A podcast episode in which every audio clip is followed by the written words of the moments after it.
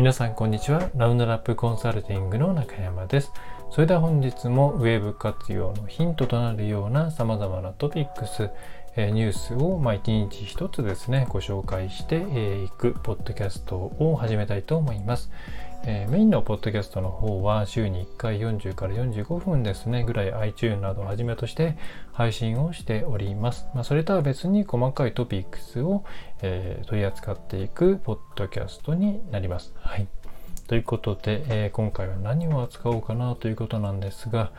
まあ、今更と思われる方もいらっしゃるかもしれませんが、えー、まあね、この話題知らない方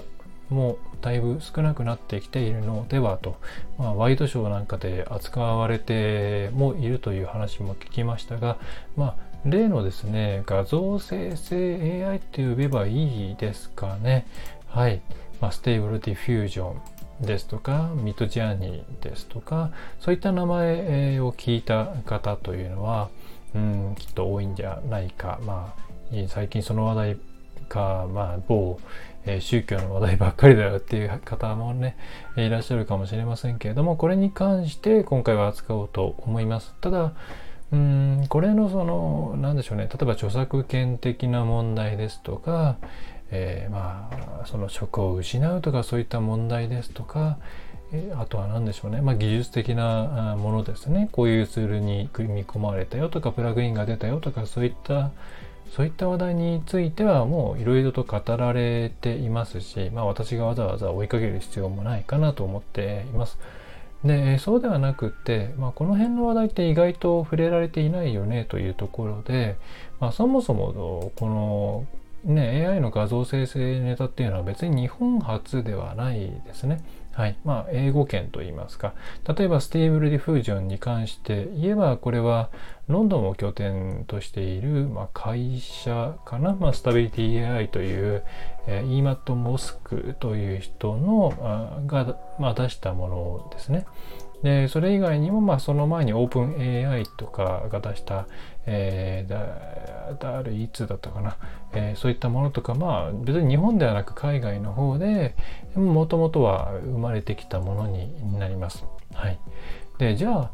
うんそういった海外の方では一体これに対してどういうふうな、えー、なんでしょうね、まあ、議論が行われているのかということと、えー、それからじゃあまあそれを踏まえつつも、まあ、この Stable Diffusion だったり、まあ、 Midjourney とかその辺りがどちらの方向に進もうとしているのかっていうことを今回はお伝えできればと思います。まあ、なので、まあ、今回ストレートに何かノウハウとかそういうものを話すというよりは、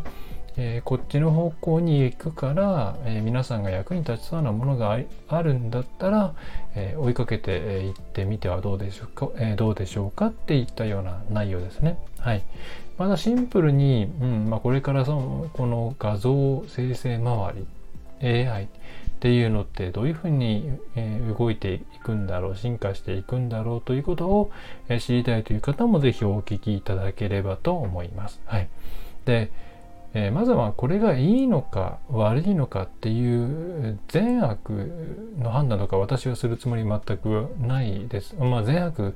で語るべきものではないですね。これはもう解釈しかできません。事実として技術が出てきてしまっているので、それに対して、まあ、事実、真実は変わらない。まあ、だからそれをどう解釈していくのか、どう扱っていくのかというところが、えー、基本的な議論、まあ論点になっていくわけですが、まあとはいえ、ね、解釈、どうそれを受け取るかというところに関しては、ポジションもありますし、その人がどういう世界になっていてほしいのかっていうとこもまあありますから、まあ今ネットのいろんな、うん、議論を見ていただければ分かりますけれども、まあ、答えがない戦いに入っているような感じはしますと。まあただそれはえー、そんなことは置いておいてですね、技術はどんどん進化していきますと。まあ、どっちに進化してしようとしているのかというところについても今回、えー、いくつか、えー、ね、あの、 Stable Diffusion の方の、まあ、公式のコメントなんかを紹介できればと思ってます。はい。で、え、じゃあまず、え、1個目ですね、え、海外ではどういう温度感なのかというと、え、やっぱりですね、え日本と同じく賛否両論、まあ、日の方が多いのかな、うんまあ、賛否というかですね、えー、基本的にはこれは、まあ、イノベーションというか、まあ、素晴らしい技術革新ではありますよと。ただ非常にいろいろ危険な要素も含んでいるのでさてどうしようかなというふうになっています。なのでまあだから日本だけ置いてきぼりになっているとか特殊なうん島国意識があるとかそういう、えー、わけでは全くなくて、えー、世界としても、うん、すごいものが出てきてしまったらどうするかなというふうになっています。でただ方向性がちょっと違ってていて、えー、日本の場合ってもともとがその、うん、まあ絵を描く方の仕事がなくなるみたいなですねところから議論が始まっているわけで著作権の話とかそれから、まあ、どれぐらい既存の、まあ、イラストレーションとかですね、まあ、その絵を描く方々の仕事が代替されるかっていうところに話題が集まっていると思うんですね。で、えー、それに対してじゃあ海外で一番何が今危惧されているかというと、まあ、圧倒的にディープフェイク問題なんですね。はい。で実際に Stable Diffusion だったり Midjourney っていうものを、まあ、いろいろ試した方は、えー、驚くほどに、えー、例えばまあ存命、まあ、もう亡くなった方かかわらず、えー、なんでしょうね。変わったそのリアリティを持った変なものが作られるのを見てきたと思うんですよ。例えばその何でしょうね。えっ、ー、とミッキーマウスの帽子をかぶったリンカーンとか、えー、そういったもの。あとはな凶凶悪な、えー、なんだろうな。うんまあどっか誰かななんだ何かのキャラクター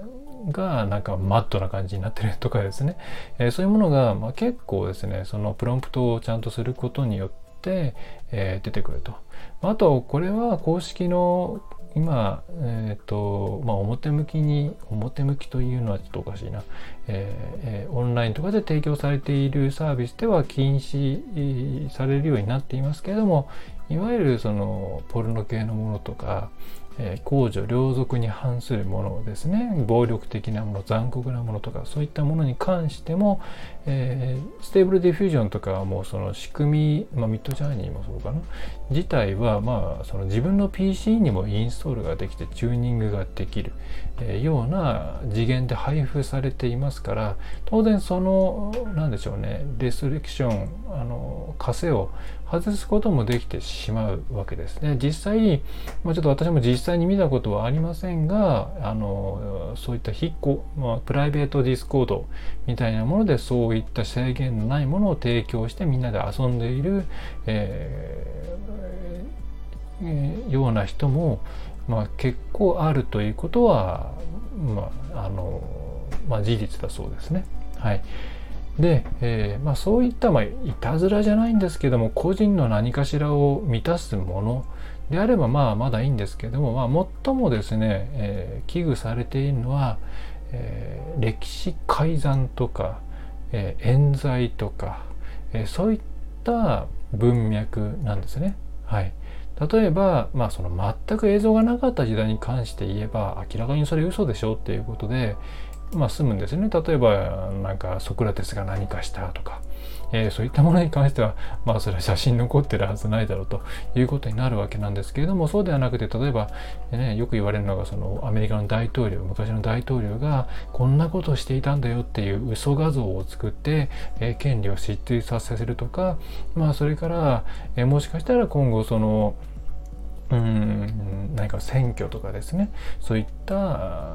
ものの中で怪文書として、えー、使われるものがあるんじゃないかとか。そういう観点でこれちょっといろいろ何とかしないとまずいんじゃないか、えー、歴史改ざんあるいは、えー、冤罪ですよね。というものが起きるんじゃないかというところがおそらく一番ももうん課題として、えー、グローバルでは議論されているところではないかと思います。まあ、私も最初にその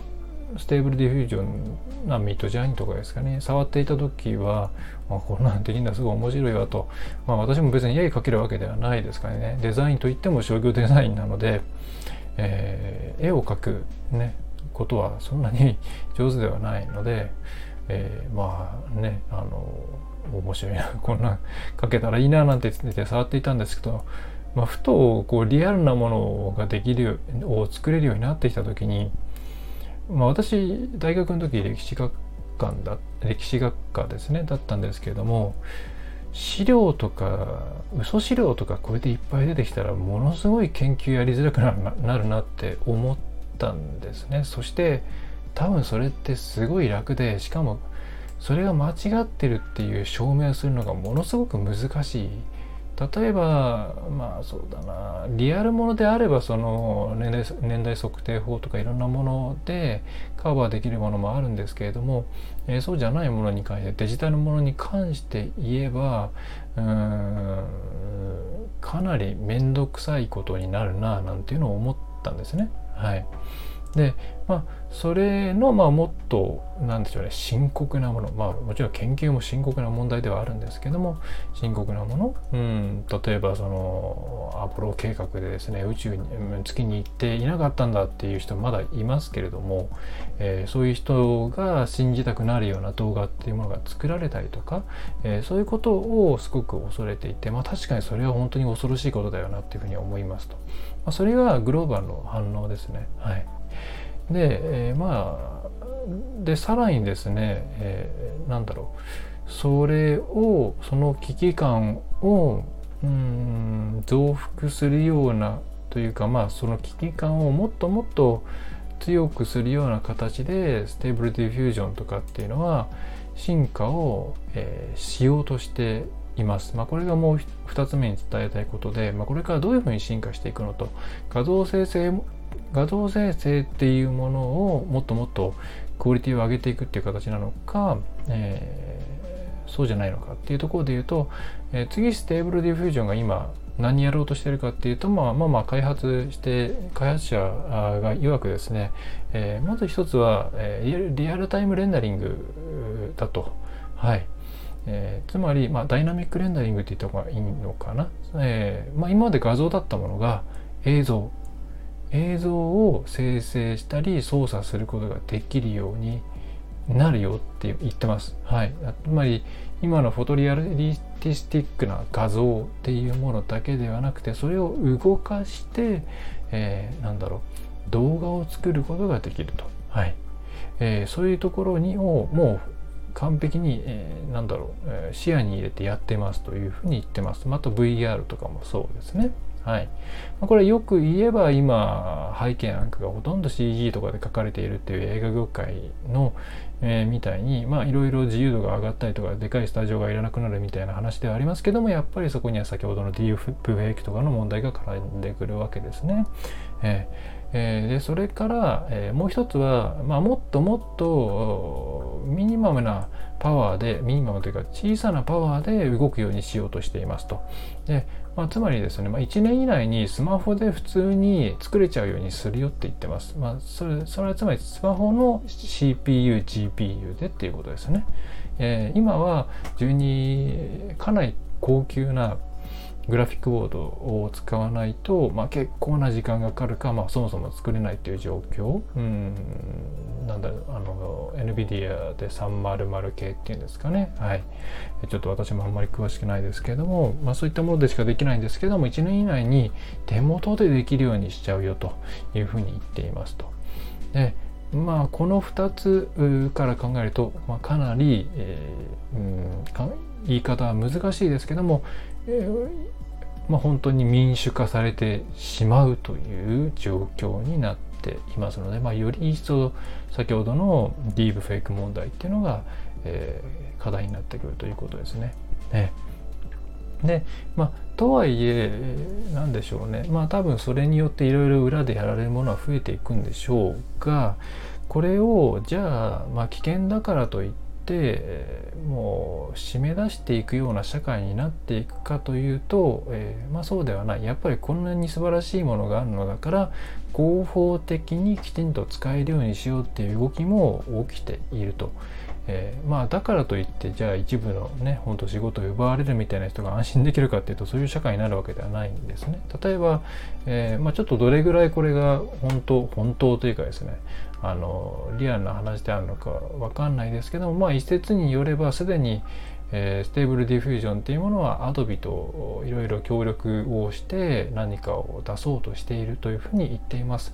まあ、Adobe は Adobe ストックというところで、え画像、動画、音声、まあ、様々なアセットを、えー、に持っていますので、えー、それらを元にして合法的に、えー、なんでしょうね、まあ、あとはおそらくあの見えない透かしみたいなのを、えー、ツール入れることもできるので AI が作ったっていうことを分かるようにしながら合法的に、えー、自分の好きなように、まあ、画像なり動画なりを生成するサービスを、まあ、Adobe あたりが出す可能性が十分にあります。はい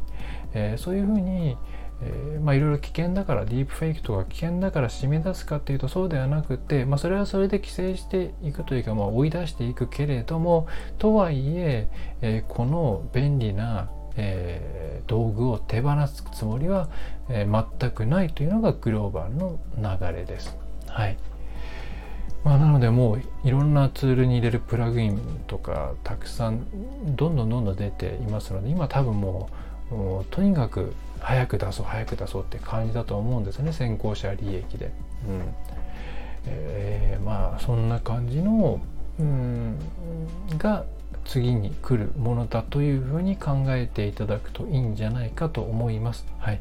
でまあじゃあそういう状況を踏まえて皆さんとしては、えー、何を考えればいいかというと、えー、うんとですね。ちょっと職業柄これが、まあ、いわゆる写真が出てきた時みたいな、まあ、ラッタイト運動ですよね。産業革命の時みたいに仕事を失うかもしれないっていう方々に関してはちょっと私はコメントできません。何とも言えない、えー、まあ、ただその中小企業の方々、まあ、私がいろいろサポートしたい中小企業の方々にとっては、まあ、これは使いどころのあるツールであることにはやはり間違いない、えーなので、えー、皆さん別にあの AI がどうだとかそれから長なんだろうなうんそういったものはさておき、えー、何かしらどっかがサービス化するえー、っとですねしかも有料でちゃんとなんか堂々と使えるものが出るか出たら